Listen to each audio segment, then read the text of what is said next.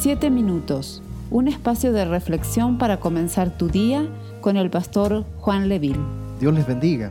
Hoy veremos la segunda parte del texto de Romanos.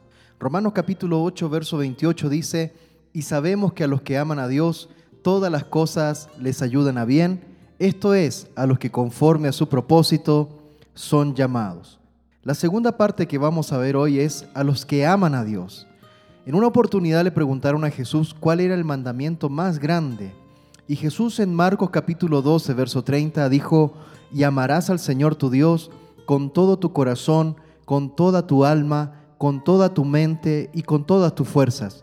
Este es el principal mandamiento. Ante esta definición de Jesús, nosotros podemos analizar que amar al Señor tu Dios con todo tu corazón implica los afectos, los sentimientos. Literalmente es una relación de amor con el Señor. Implica todas nuestras emociones. Cuando el Señor nos insta a amarle con el alma, es tener el deseo profundo de estar en la presencia de Dios.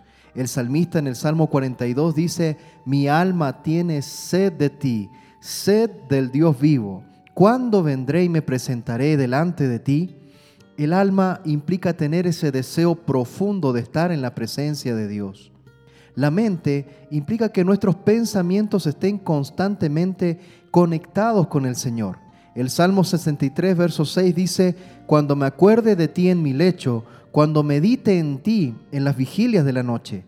Cuando estamos hablando de amar a Dios con nuestra mente, es que nuestro primer pensamiento sea el Señor, nuestro último pensamiento del día sea el Señor y durante el día nuestra mente esté conectada con Él y su palabra.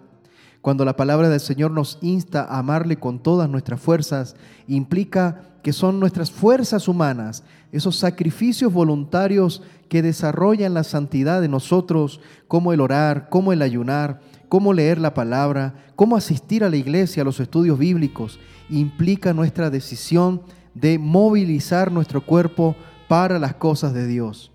Hebreos capítulo 6, verso 11 y verso 12 dice, pero deseamos que cada uno de vosotros muestre la misma solicitud hasta el fin, para plena certeza de la esperanza, a fin de que no os hagáis perezosos, sino imitadores de aquellos que por la fe y la paciencia heredan las promesas.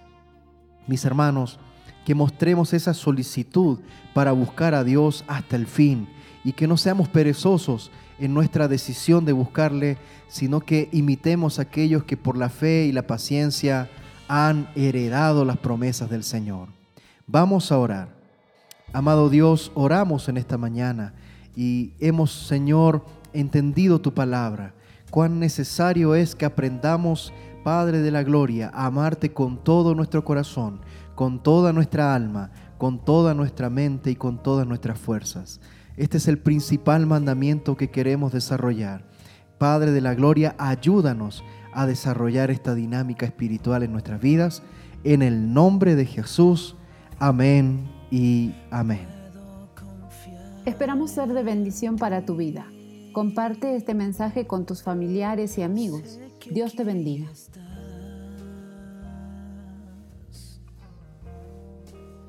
Solo descanso.